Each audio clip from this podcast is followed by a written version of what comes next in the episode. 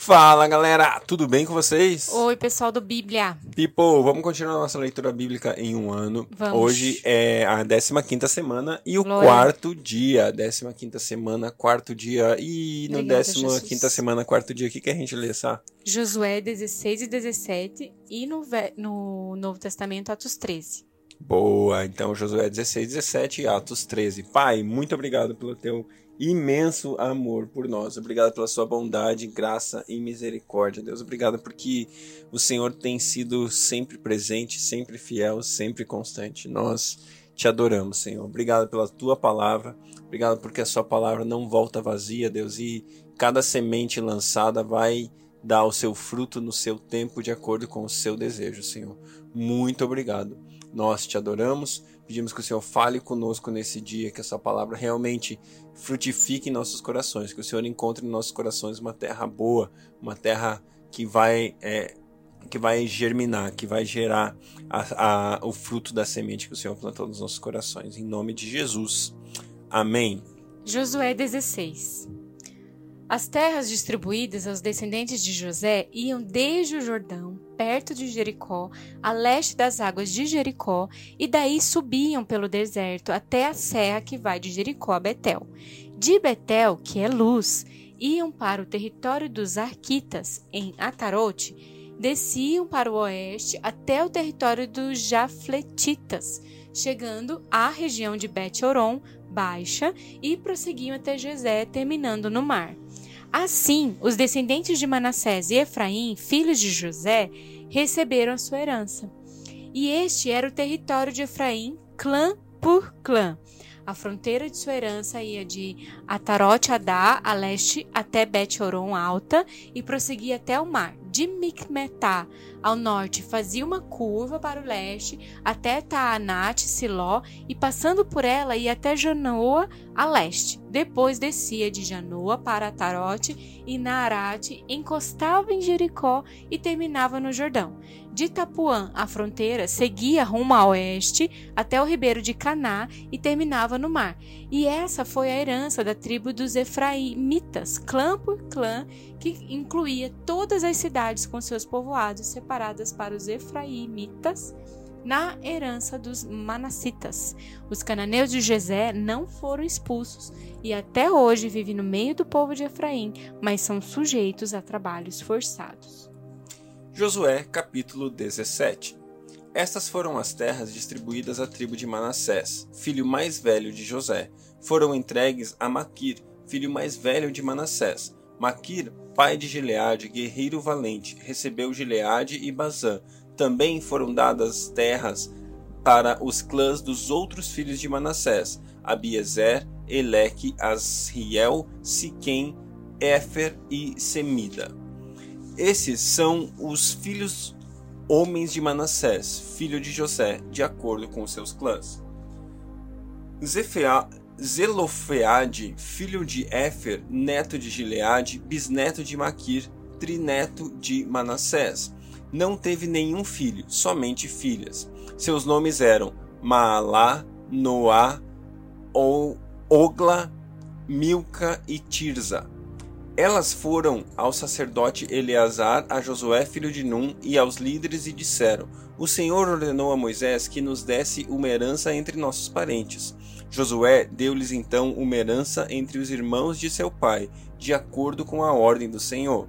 A tribo de Manassés recebeu dez quinhões de terra, além de Gileade e Bazã, que ficam a leste de Jordão, pois tanto as filhas de Manassés como os filhos dele receberam a herança. A terra de Gileade ficou para os outros descendentes de Manassés.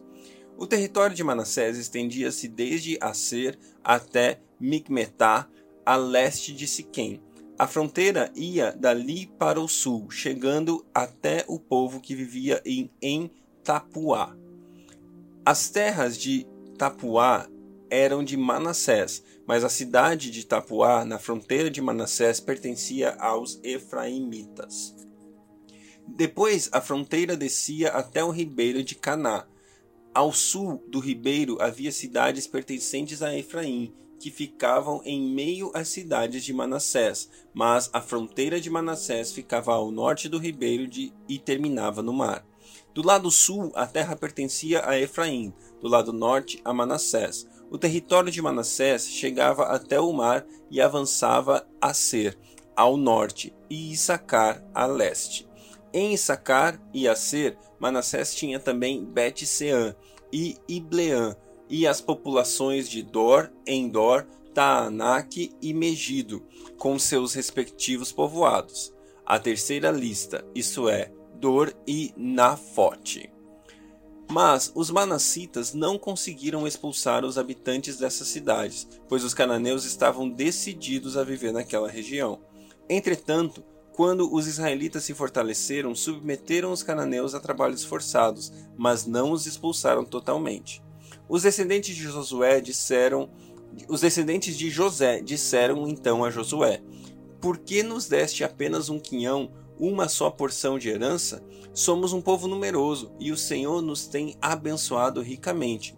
Respondeu Josué: Se vocês são tão numerosos e se os montes de Efraim têm pouco espaço para vocês, subam, entrem na floresta e limpem o terreno para vocês na terra dos ferezeus e dos refaíns.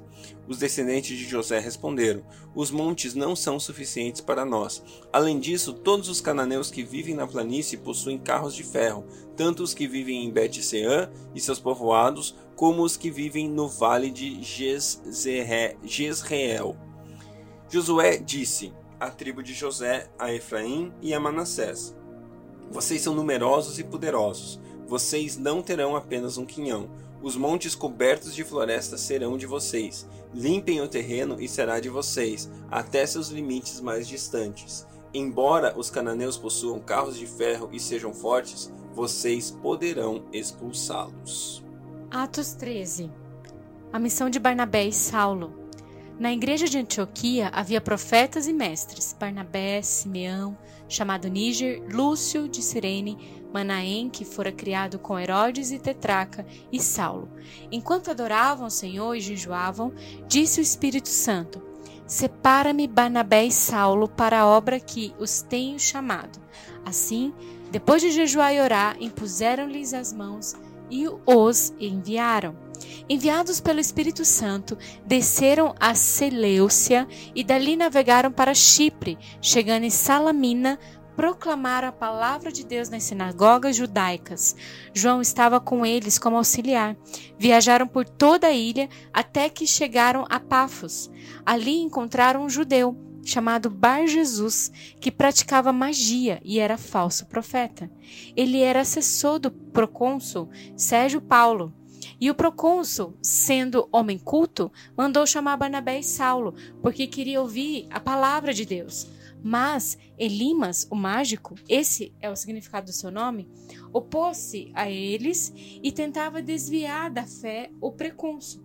Então Saulo, também chamado Paulo, cheio do Espírito Santo, olhou firmemente para Elimas e disse: Filho do diabo e inimigo de tudo que é justo. Você está cheio de toda espécie de engano e maldade. Quando é que vai parar de perverter os retos caminhos do Senhor? Saiba agora que a mão do Senhor está contra você e você ficará cego e incapaz de ver a luz do sol durante algum tempo. Imediatamente vieram sobre ele névoa e escuridão, e ele tateando procuravam quem o guiasse pela mão. O procônsul, vendo o que havia acontecido, creu, profundamente impressionado com o ensino do Senhor.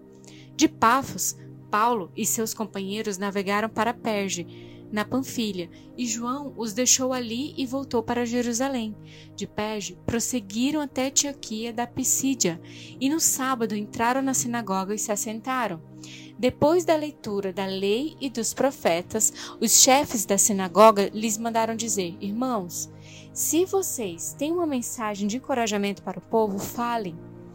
Pondo-se em pé, Paulo fez sinal com a mão e disse: Israelitas e gentios tementes a Deus, ouçam-me. O Deus do povo de Israel escolheu nossos antepassados e exaltou o povo durante a sua permanência no Egito. Com grande poder, os fez sair paí daquele país e os aturou no deserto durante cerca de 40 anos. Ele destruiu sete nações em Canaã e deu a terra delas como herança ao seu povo. Tudo isso levou cerca de 450 anos. Depois disso, ele lhes deu juízes até o tempo do profeta Samuel. Então o povo pediu um rei, e Deus lhe deu Saul, filho de Quis, da tribo de Benjamim, que reinou 40 anos. Depois de rejeitar Saul, levantou-lhes Davi como rei sobre quem testemunhou: Encontrei Davi, filho de Jessé, homem segundo o meu coração. Ele fará tudo o que for da minha vontade. Da descendência desse homem, Deus trouxe a Israel o Salvador Jesus como prometera. E antes da vinda de Jesus, João pregou um batismo de arrependimento para todo o povo de Israel. Quando estava completando sua carreira, João disse: Quem vocês pensam que eu sou? Não sou quem vocês pensam. Mas eis que vem depois de mim aquele cujas sandálias não sou digno nem de desamarrar. Irmãos, filhos de Abraão e gentios tementes a Deus, a nós foi enviada essa mensagem de salvação.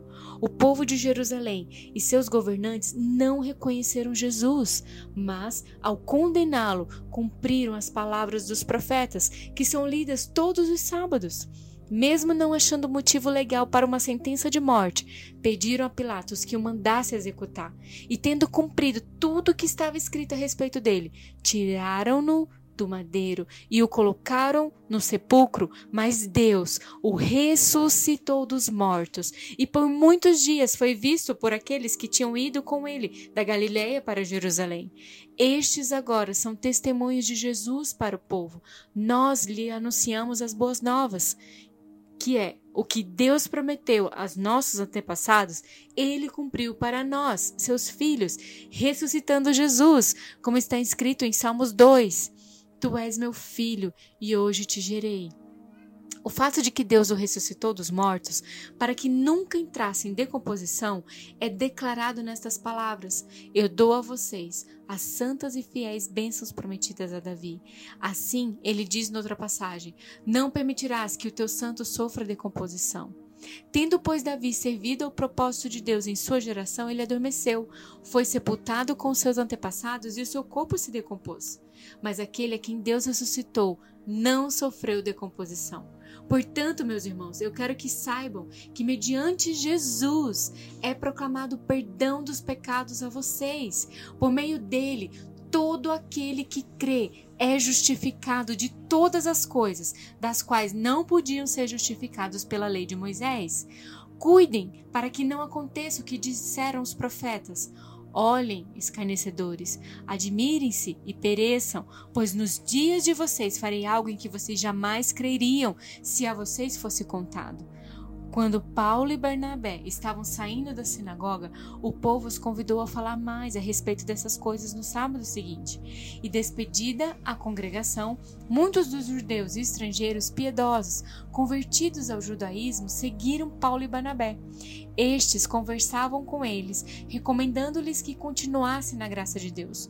E no sábado seguinte, quase toda a cidade se reuniu para ouvir a palavra do Senhor. E quando os judeus viram a multidão, eles ficaram cheios de inveja e blasfemando contradiziam o que Paulo estava dizendo. Então Paulo e Barnabé lhe responderam corajosamente: Era necessário anunciar primeiro a vocês a palavra de Deus, uma vez que a rejeitaram a rejeitam e não se julgam dignos da vida eterna, agora nos voltamos para os gentios. Pois assim o Senhor nos ordenou: Eu fiz de você luz para os gentios, para que você leve a salvação até os confins da terra. Ouvindo isso, os gentios alegraram-se e bendisseram a palavra do Senhor, e creram todos os que haviam sido designados para a vida eterna. A palavra do Senhor se espalhava por toda a região. Mas os judeus incitaram as mulheres religiosas de elevada posição e os principais da cidade, e provocando perseguição contra Paulo e Barnabé, os expulsaram do seu território. Estes sacudiram o pó dos seus pés em protesto contra eles e foram para Icônio. Os discípulos continuavam cheios de alegria e do Espírito Santo.